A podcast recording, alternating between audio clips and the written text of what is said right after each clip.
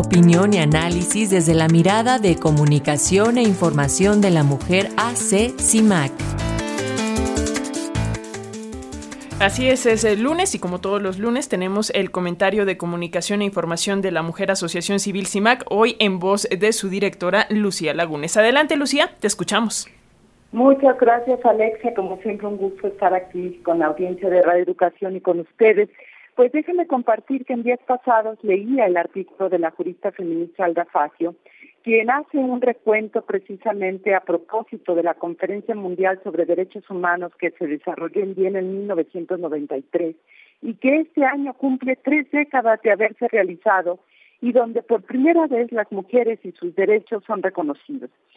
Este hecho hizo evidente que nada es neutro ante el género, incluso en los derechos humanos, pues en siglos de historia de la humanidad la separación entre mujeres y hombres construyó la vara de medición del humano desde el lado masculino y provocó entonces que todo aquello que ocurre con las mujeres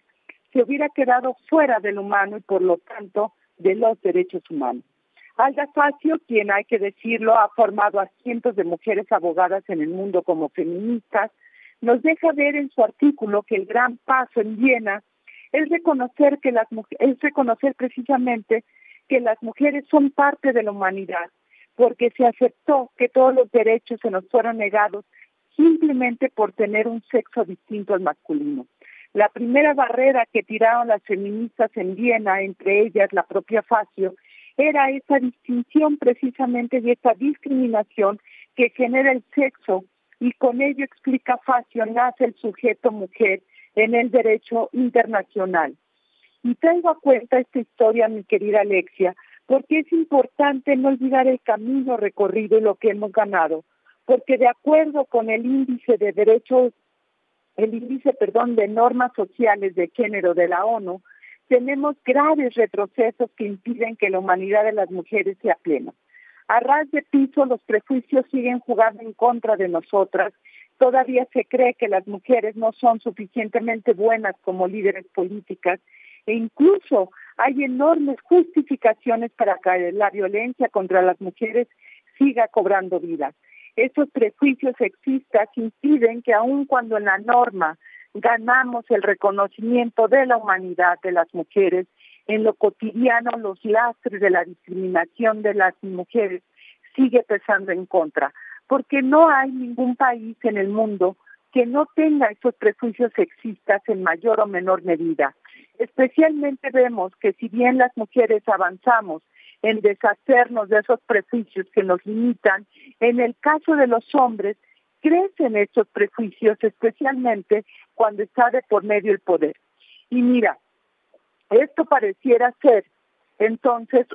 el desarrollo de una ecuación inversa, pues de acuerdo con el índice a mayor avance de las mujeres, más prejuicios sexistas en los hombres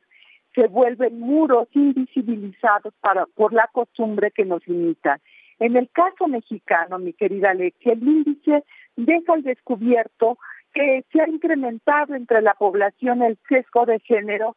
en este trienio de 2017-2022 en tres puntos porcentuales en términos generales comparado con el trienio anterior, pues se pasó de 87 al 90% de la población que tiene por lo menos un sesgo de género que va en contra de las mujeres. Ahora bien, cuando se enfoca esta revisión al apartado de las mujeres en el ámbito político, que es uno de los indicadores, el sesgo en contra de las mujeres creció prácticamente en 17% al pasar de 41 a 58% de la población. Este crecimiento que casi alcanza el 60% de la población hace evidente la distorsión en la lectura sobre el ejercicio del poder de las mujeres en nuestro país que está alimentando más prejuicios machistas que señalan a los hombres como líderes natos.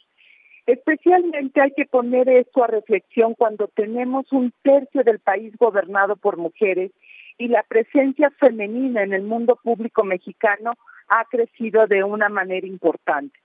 La pregunta es qué mensaje se está mandando que no contribuye a eliminar el prejuicio contra las mujeres poderosas. Por ello, más que nunca, Las mujeres en el mundo público deben moverse con autonomía explícita y no permitir ser miradas como las piezas de un ajedrez que es jugado por los hombres. Y en el caso de los hombres, dejar de actuar como los únicos jugadores en el tablero y reconocer que hoy por hoy hay jugadoras que también quieren ser parte de este tablero. No basta con ser más mujeres. El número, Alexia, no es suficiente. Es necesario hacer palpable los aportes de las mujeres y hacer evidente la diferencia al momento de tomar las decisiones y gobernar. Urge que las mujeres estén en el mundo público por sí mismas, con sus ideas y su trayectoria, para que su avance vaya de la mano en el declive de los prejuicios sexistas que permitan a la sociedad normalizar la presencia de las mujeres en el mundo público por ser humanas con derecho propio, mi querida Alexia.